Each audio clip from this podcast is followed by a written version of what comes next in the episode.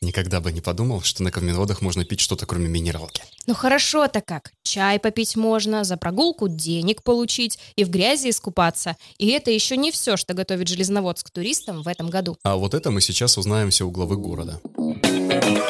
Кстати, это секрет, я сейчас рассказываю. Ну ладно.